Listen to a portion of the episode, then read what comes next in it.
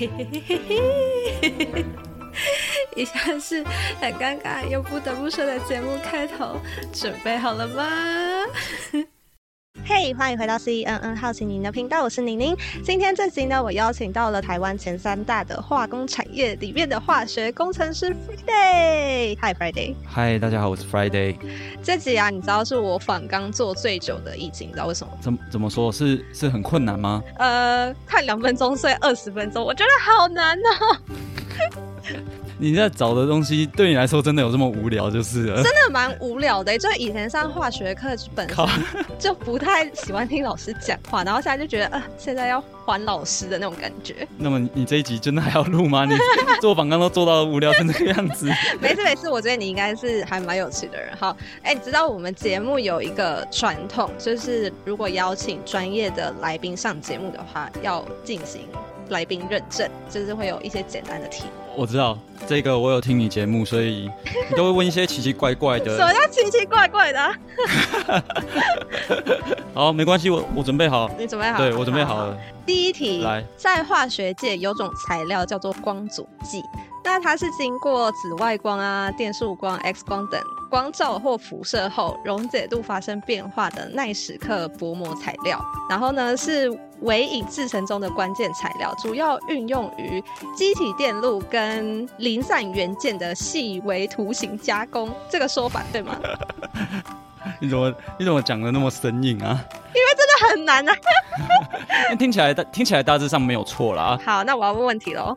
嗯嗯嗯，你说。那请问光阻的英文是什么？Photoresist。你好快速哦！你刚刚听到前面那一串很声音的时候，有没有很紧张？我在我在判断你这段文字是来自中国大陆还是台湾本本土的人写出来的。好哦。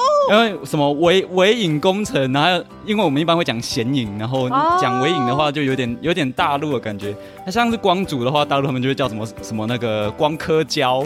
所以所以我在听你的用字，哦、对，对对，我在听你的用字，看看你的文章是从哪里读来的。你知道我打光阻，然后我原本是要找维基百科，但是搜寻引擎的前两个其实是百度，但是我是点维基百科里面的内容，然后它是写微影。哦，我会讲显影啊。哦，显影制成中的关键材料。好了，反正前面那都不是重点。我想说要讲个听起来很生硬的吓吓你的。好，那我要第二题喽。第二题我觉得有一点难，好可是如果你不会的话，蛮丢脸的。是什么？好，我怕哦。好，第二题，请问元素周期表锂鈹硼碳氮氧氟奶的下一行是什么？里皮硼氮碳氧。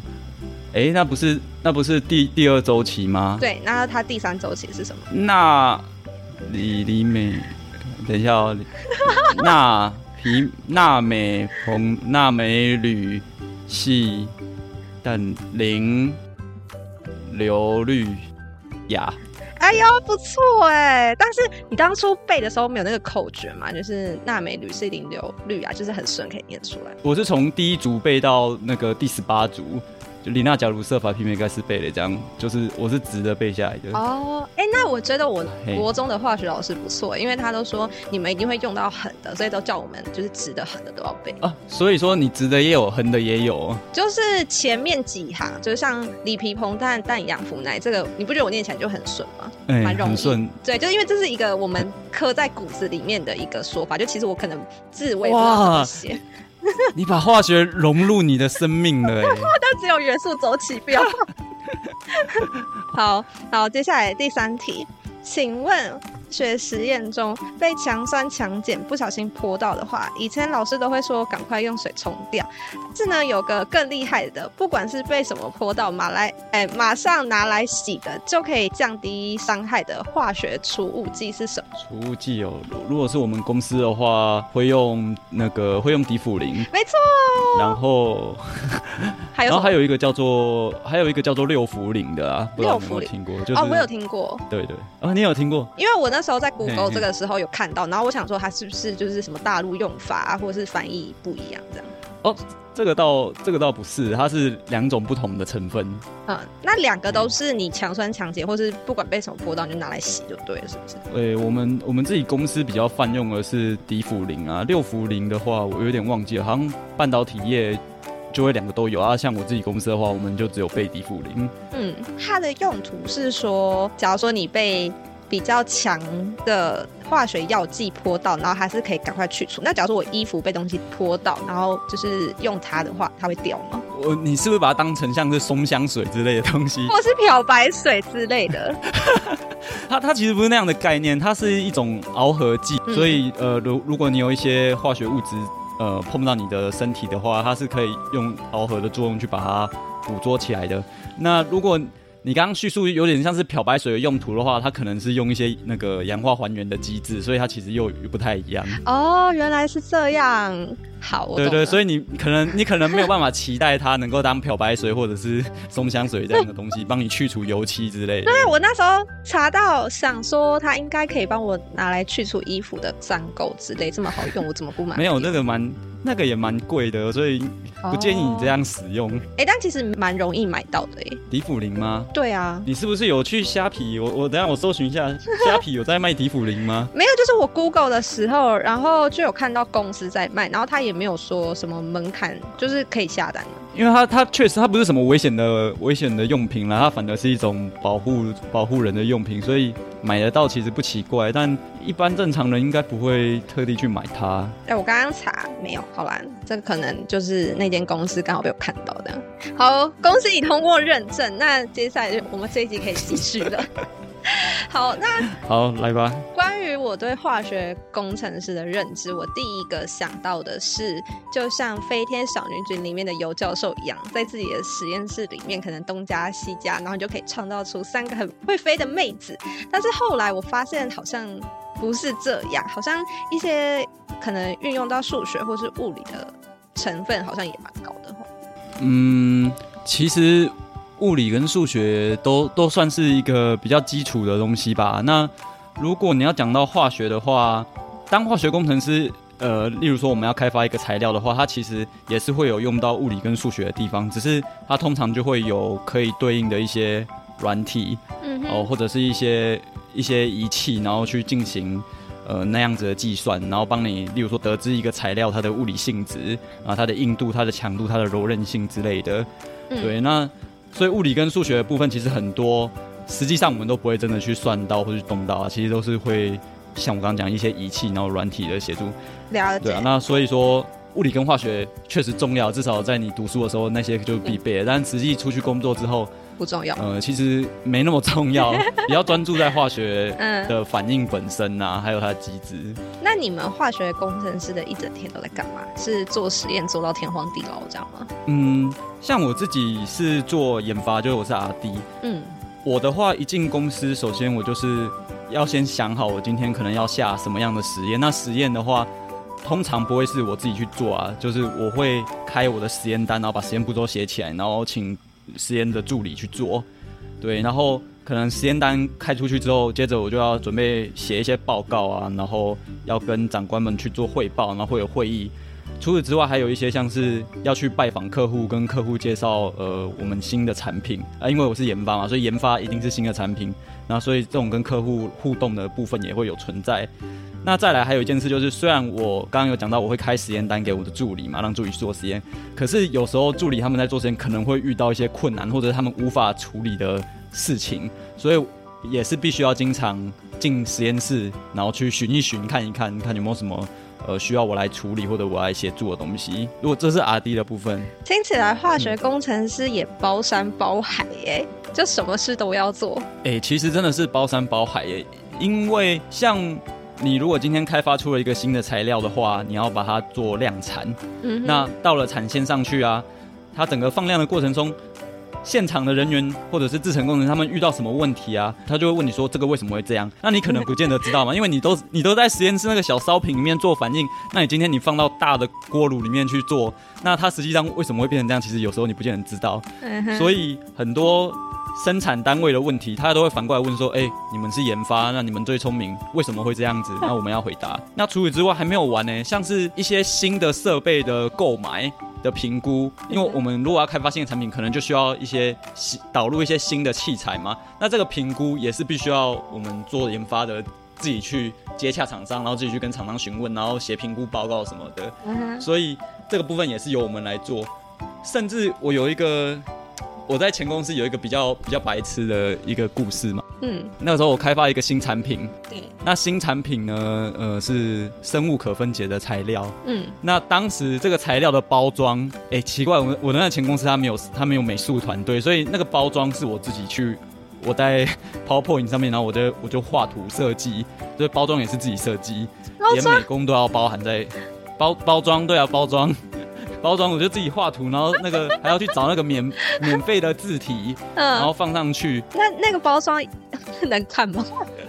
你有被退货吗？我被退货，而且我就是长官会 view 你，但是长官就是那种老老，他可能根本就没有美感，他根本就不知道什么叫做好看。然后所以我做了一个东西给他，然后他又被他退掉。然后我挑了一个我觉得很棒的字型给他，他就会把它改成很像那种传统什么新细明体之类的字型，要你要求你用那一个。现在市面上找得到吗？哎、找不到，因为后来我离职之后。又有人接手，又把我原本的包装 都杀杀光光，然后现在现在已经看不出来了。哦，所以之前是有流出到市面上贩售是吗？呃，这个你们一般可能不会接触到，因为它不是那种大卖场会找到的东西啊。哦，好可惜哦，好想看哦。总之，确实是包山包海，尤其是任何有关于新产品的东西，嗯，所有只要是新的东西，任何事情都问阿迪。对，没有错，任何事情都要问阿迪。哎，我好像可以理解这种感觉。我以为，呃，以前只是因为我以前是屏保嘛，然后我就觉得为什么什么事都要找我，嗯、然后后来我才发现，其实各个产业每个人都要负责一些很莫名其妙，然后就像你做美工这件事情，我完全不理解。你 那时候没有靠腰吗？就跟主管靠腰？没有没有，我我就有跟。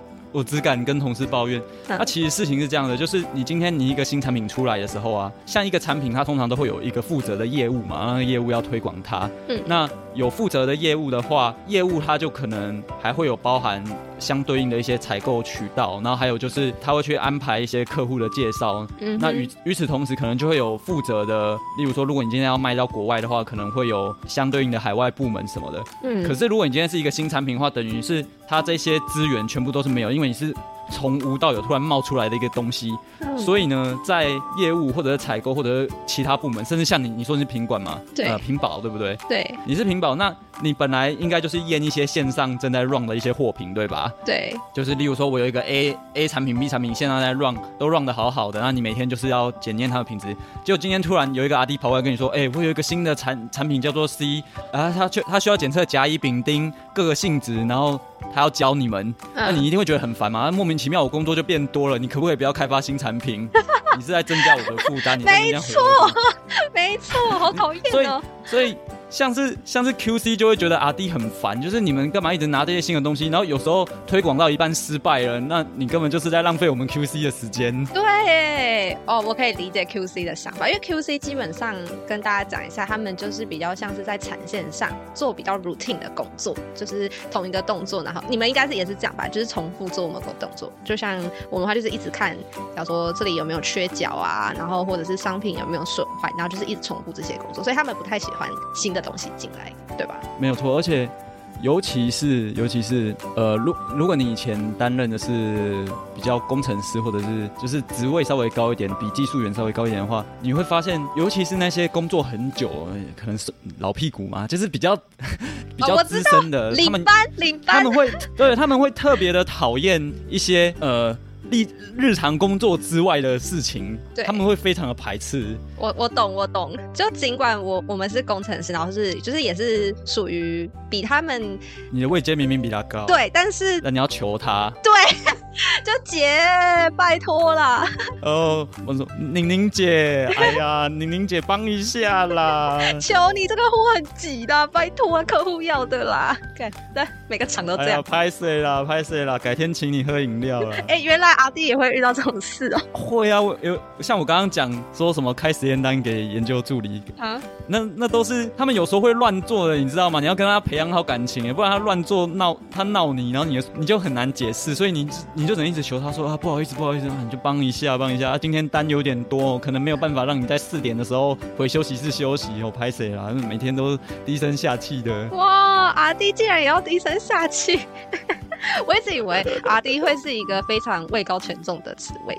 没有，没有。知识就是力量，这样。然后就是可能公司会特别看重你，然后尤其你又是就是顶大学生出去的嘛，所以可能会特别尊重。就听起来好像也还好。其实比起研发东西啊，我觉得工作上面最困难的其实还是人与人之间的这些互动啊。你如果没有没有其他人的帮助，或者是跟其他人关系不好的话，即使你研究做的再好，其实也于事无补，没有办法让你的产品真正的。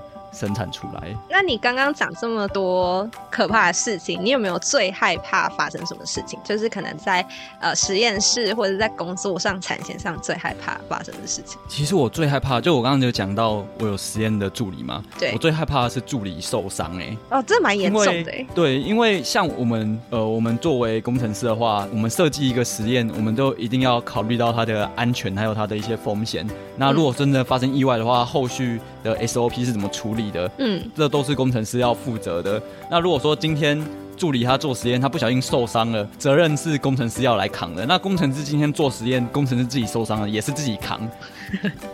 有有时候我会觉得还不如。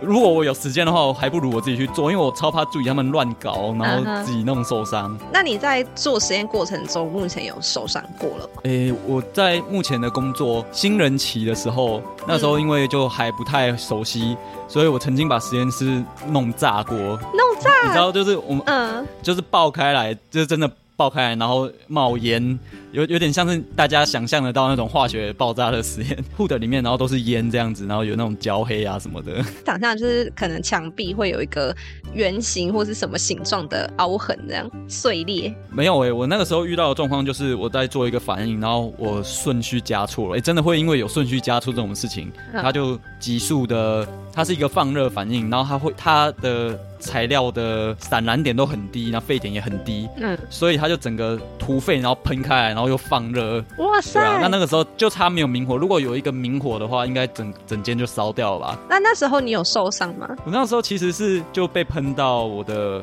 脸，还有像眼睛都都有被喷到。有没有赶快拿出迪富林？没有。被喷到那当下，我脑脑袋中在想的东西就只有说啊干，哇塞！我现在是新人期，我现在被喷到了，那怎么办？我我会不会失业？我我可能要被 fire 掉了。我脑海中想的都是这件事情，我反而没有想到说，看我自己的脸眼睛怎么样，我反正都想不到。你这什么钱看得比生命还重要的人呢？啊，当然被喷到之后，我第一个直觉反应是赶快去冲水。然后我知我知道迪普林就在旁边，但是我没有去拿。为什么？这是不好的示范，这不好的示范，我没有去拿，因为你今天如果你用了迪普林，它就会少一罐嘛。对，我刚刚说我把我的实验那个 hood 里面都炸开了，我就想。它现在喷里面都黑漆乌漆嘛黑的，那我可能可以隐瞒起来，然后我事后去把它擦干净，这样子就不会有人发现了。我把它收拾完就不会有人知道。可是你说有焦黑耶？对，然后我就想说应该可以擦一擦，把那个黑掉的地方擦掉，搞不好都还行，因为可能就是一些化学物质黑掉粘在上面而已。嗯，反正我当下的直觉是说，如果我拿了一罐迪芙林，那它就会少一罐，这样子这件事情迟早就会被发现。那最后你主管有发现吗？哎有啊，因为有监视器。被发现也难吧？根本于事无补。我怎么觉得你当下的脑筋反应没有很快啊？应该就是应该拿迪普林啊，反正都会被发现的。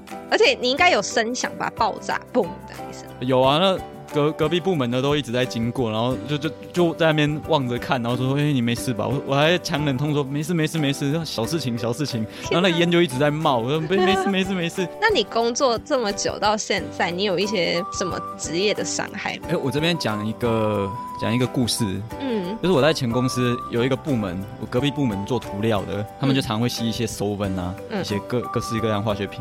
那他们部门呃研究员全部都是男生，那他们的基本上都有结婚的，那也都有小孩子。他们小孩子可能生了十几个有吧，总共加起来、嗯、全部都是女的，他们生不出男生。这个是是真的有验证出来是呃吸那个，然后会没生不出男生吗？这个可能没有办法验证诶，因因为不会不会有这样的实验，你知道吗？就是到底哪些东西有生殖毒性，你做研发的碰了太多，所以到底是什么东西？造成的其实你也不晓得，你也只能猜了。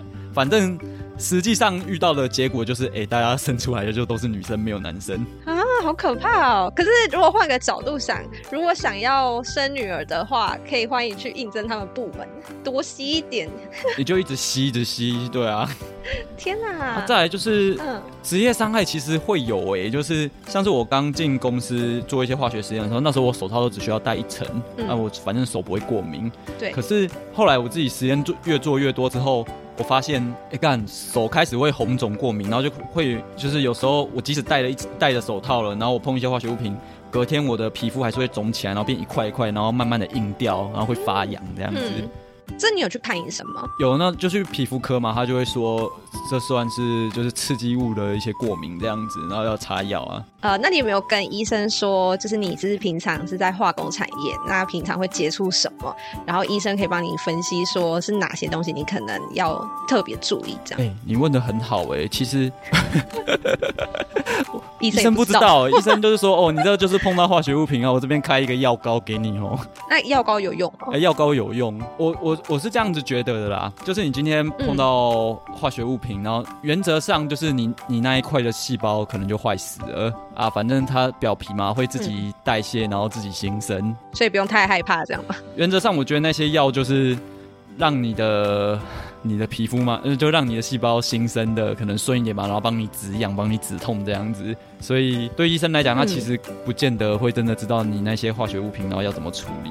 哦，那除了职业伤害以外，你会不会有点职业病？就是像是看到东西就会马上思考说，哎、欸，那是什么物质啊？或是思考的角度会比较不一样。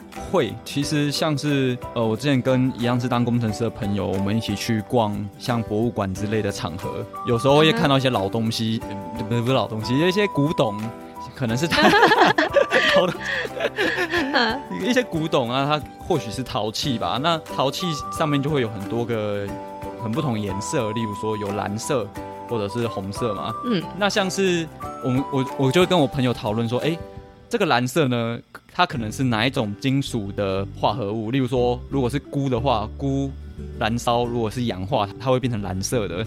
那如果菇它是在缺氧的情况下，uh -huh. 它就是还原的反应，所以它会可能会变黑色的。Uh -huh. 像是如果你在一个陶器上面，你看到红色的颜料，红色的话，我们就会去铁。对对对，氧化铁它就是红色嘛。那还有一些比较常见，像是铜，就是本来是红色，但是它烧了会变铜绿，会变绿色。所以我们就会看说，哎、欸，各种不同的颜料，它可能是哪些成分去调出来的。就是拆出来之后，然后你会感受到特别的。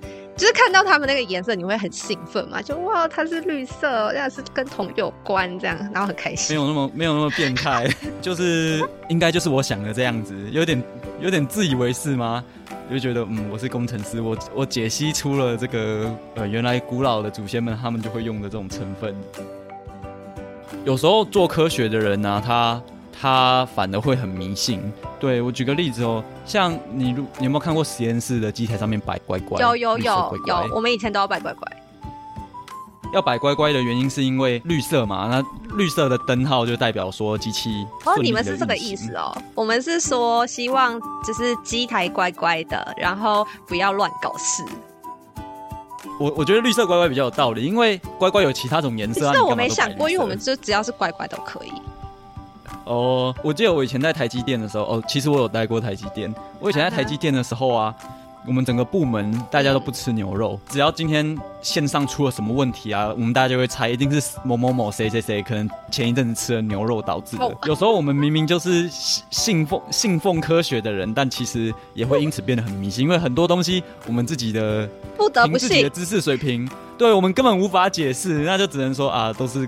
这些怪异乱，那我可以理解，因为其实我之前科技的朋友，就是也是会有那种理工仔，然后就是说屁嘞，我才不信，就是都不相信、不迷信这些。然后觉得他那时候好像就吃了什么牛肉，还是吃了乖乖，还是旺旺之类的。他那一整个礼拜、两个礼拜狂炸，就一直出问题，一直有 issue 出来，然后他从此就很乖了。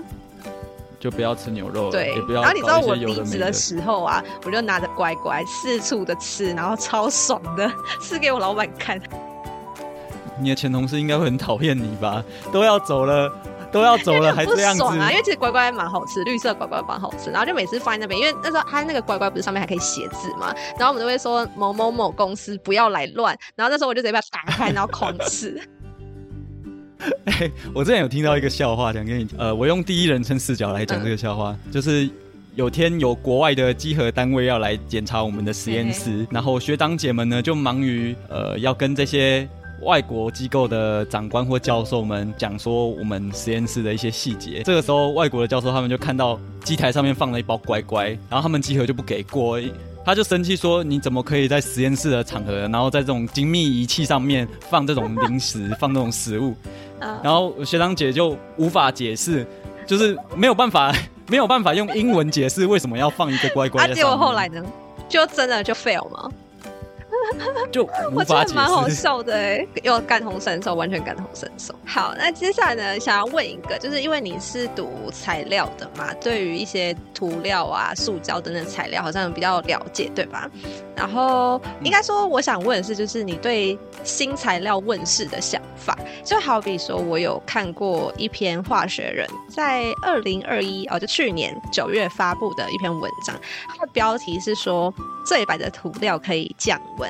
然后内容大概是在讲说，这种新的涂料呢，可以很有效的反射阳光啊。然后传统的涂料可能就是吸收十到二十帕的阳光，但这种新的就是只吸收一点九，就是还能帮助。呃，有涂层的建筑可以释放内部的热。简单来讲，就是在夏天我们可以节省七十到八十趴的冷气用量。然后当下我看完之后呢，我心里就会想说：哇，好棒哦，可以改善环境。那这样是以后就可以省下很多电费耶？这样，然后就没有任何的想法。所以呢，就想要问问看，说如果是以一个专业背景出身的人来说，这样一篇文章，你会想到什么东西？通常看到这种文章啊，其实一方面会赞叹啊，就是说，哎，怎么有新的材料，然后这么厉害这样子。但另外一方面就会去思考说，这个东西看起来很猛很屌，但它到底有没有量产性？所谓量产性，也就是说，我今天开发出了一个东西，可是它如果呃成本太高，那就会导致它无法在市面上流通。这是第一个，它不具备量产性。那第二个可能就是它只有在实验室的环境小量可以办呃有办法生产，但今天你只要把它的量放大之后，它就会变成不可控制。所以说，虽然我号称我已经做出这个东西了，但其实我根本就无法在工厂把它制造出来，对啊，这是第二点。所以有新的材料固然会觉得兴奋啊，但其实有时候就会。又有一点悲观的想说啊，这个东西可能距离量产都还要很久，或者是说不定它就只能在学术期刊上面出现，它没有办法在市面上被我们购买到。那你们会不会想过，就是看到这种国外的新材料问世，然后就会想说，可不可以引进台湾，然后可能有助于你们的实验之类的？嗯，其实像。公司的话，它就不是学术单位嘛。我们或许可以跟长官去就是报告，然后说，哎，我们发现了一个什么东西，那或许我们可以尝试导入或尝试去合作。但最终我们到底要不要真的把这件东西变成一个商品，或者把它导入进来，其实都是长官做的决定啊。我们也都只是打工仔而已，我们无法决定说今天这个东西有多棒，我们掌握权不在我们。了解。那你现在遇过最毒的化学品是什么？因为我记得你好像之前跟我讲过，就是《名侦探柯南》的作者严重的化学知识不足，每次都用什么氰化物去杀人，杏仁味，每次闻都是杏仁味，就只有杏仁而已。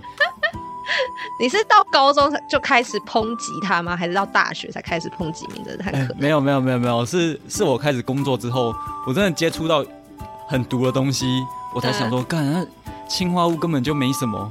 我是，我现在目前遇到觉得最最毒的东西是一个叫做 TIMA 的东西，是甲基、嗯、呃氢氧化胺吧？嗯，对，它是一种显影剂。那它它毒在哪里？它毒在它，你不需要黏膜接触，你不需要吃它，你不需要闻到它，它只要碰到你的皮肤，它会经皮吸收。它只要一点点碰到你皮肤，它就吸进去了。这么可怕？对。所以你你说什么氰化物，你还要在那边吃我什么下药三小的，根本不必。你你只要有 TIMA 这东西，你随便给他皮肤沾一下，它就会有性命危险了。平常是什么东西会用到这个 TIMA？TIMA 的话，它就是刚刚一开始问的光阻嘛。嗯、我们它就光阻其实就有点像是我们拍照那种底片。哎、欸，现在的人还知道底片是什么吗？知道啦，没这么代沟这么深啊。反正它就是有点像是你要去把那个底片上面的图案洗出来的，呃的化学药剂，一种显影剂。它所以说像是你半导体厂或者是面板厂、封装厂，反正他们只要有需要去做一些细微结构的啊，需要把光阻吃出 pattern 的，他们通常都会用到显影剂。那其中有一种有机碱类的，它就是 TIMA，那它也算是非常的泛用。嗯，那它之所以会这么毒，是因为它是一种算是神经毒吗？它会它会抑制你的呼吸，它会让你没有办法呼吸。嗯哼，像之前呃比较早期，可能二零零几年、二零一零年之前的时候，那时候对于实验环境或者是工作环境的一些公安环安其实没有那么谨慎的时候，我就有看过新闻，有的人他是被 TIMA 喷到之后啊，嗯，他想要赶快去找那个冲身器，然后去把身就是冲水把身体冲干净，结果他在走到冲身器的过程中他就死了，死在冲身器的前面，是几秒内的事情就掰了这样吗？然后可能距离有一点远啊，就像我刚刚讲的，以前可能没有那种概念，就是说我每隔多少距离就一定要放一个冲身器，然后每隔多少距离要放一个迪辅铃，以前可能没有这个概念，他可能就坐比较远，所以搞可能就一两百公尺，对一般人来讲走路可能没什么，但你今天被泼到，你要去走到那个地方，嗯，每一步都是在跟死神搏斗。那这个东西是要自己调配出来吗？还是说就其实它对你们来讲是一个现成的药品？这个有在卖啊，就是、哦，这是可以直接买得到。所以说，我就在想说，以我自己为例子来讲哦，就我们工作会用会用到这种显影剂嘛，我就觉得说，看、嗯、我们真的是赚的都是皮肉钱呢，说什么 好像好像是 好像是在研究东西，靠着知识来赚钱，不是哎哥，我们被喷到我们就是死的，这跟在工地搬砖头，我觉得风险不亚于在工地被那个怪手砸到什么的。你们这是实验室的工人。对啊，对啊，笑死！如果从这个角度去想啊，我可以买到这个东西，那就代表说有的工厂在制造这个东西。那在制造这个东西产线上的人，我就想他们到底是到底是要，他们到底是要负债多少，还是家里家累到底有多重呢？才必须要去背负这样的工作？就每个工人保保额都超高的这样？哎，对，我觉得必须的哎。嗯，所以那你本身保额也很高吗？哎、欸，这这倒没有哎、欸，其实我你可能是因为没有家累，我现在对于保险的概念是这样，就是我有保像是癌症嘛，然后那个意外医疗，对，但是我的寿险保的很低，嗯，就是等于是说我如果得癌症，然后或者是我公安意外，我自己都有办法被有就是还不错的给付这样子，可是我如果真的就死了，我就想说啊烂命一条就算了，所以我的寿险就保的很低，烂命一条，哎、欸，你好歹也是国家栋梁，可以不要这样看低自己吗？总之，回到你一开始问那个柯南的作者啊，我觉得要杀人好用的东西很多很多啊，不要每次都青花屋，做点功课，像是什么异氰酸类的也不错啊，大家都可以，不是都可以用。反正很多选择啦。刚刚像你刚刚说这么多危险的事情，那我想问一个，可能多少薪水可以留住你们这种人？诶，其实如果是在化工业的话，它的呃从好的到坏，它集聚可以到非常的大。嗯，那像我自己，我之前我刚刚讲我待过台积电嘛，嗯、也就是说我待过科技业，那。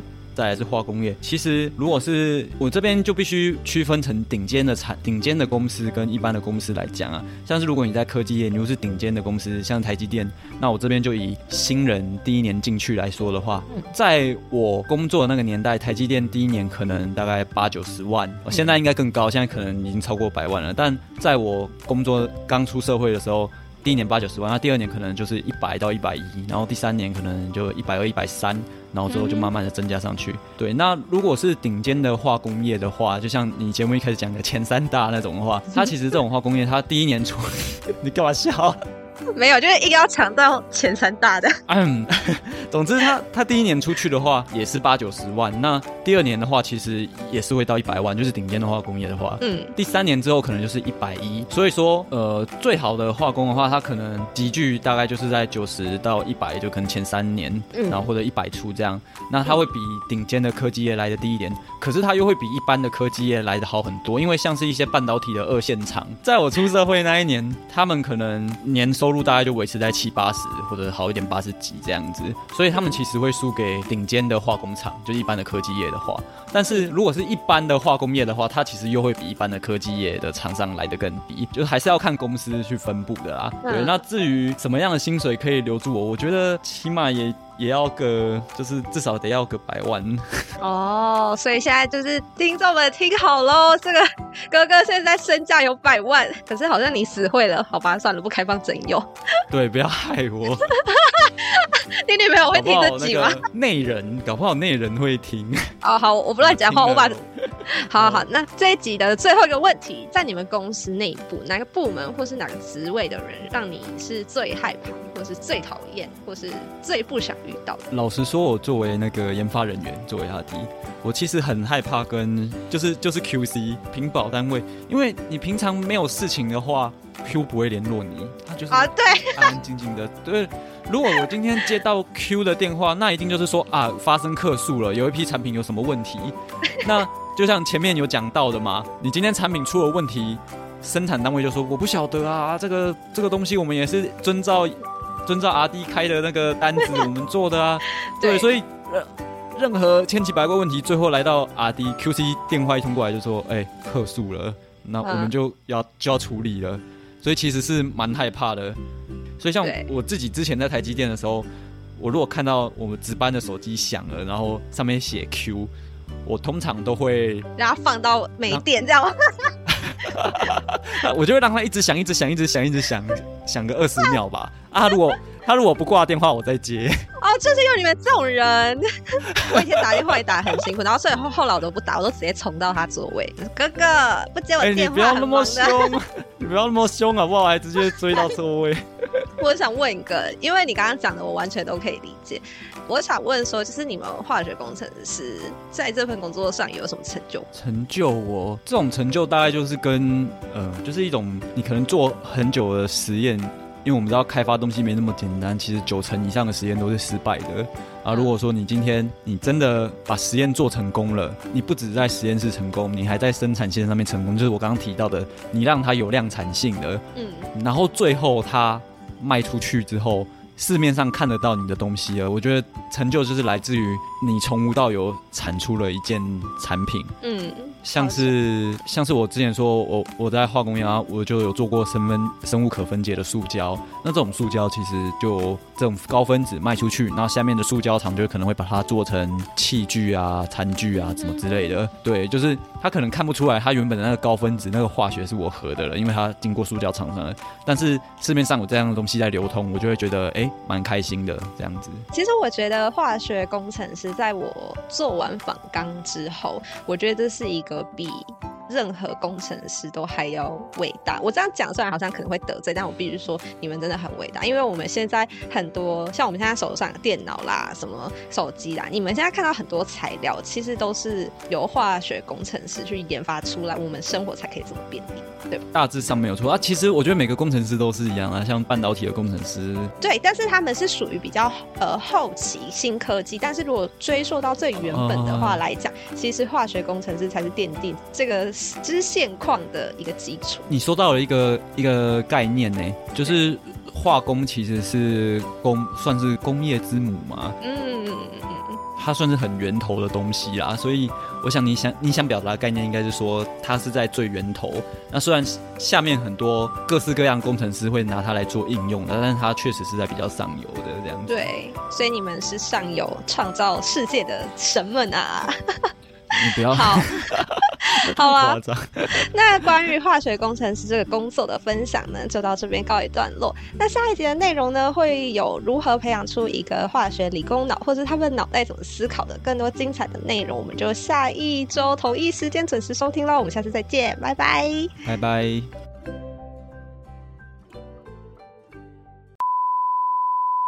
嘿，嘿，大家好，欢迎来到 CNN 好奇宁宁。天哪，不要逗我笑，我真的会笑很久啊！等一下，不要学。我突然想到一个，就是大家一直很不能理解的兵马俑，这个你有研究过吗？就不是说，就是一出土它可能就会散掉，或者什么之类的。散小。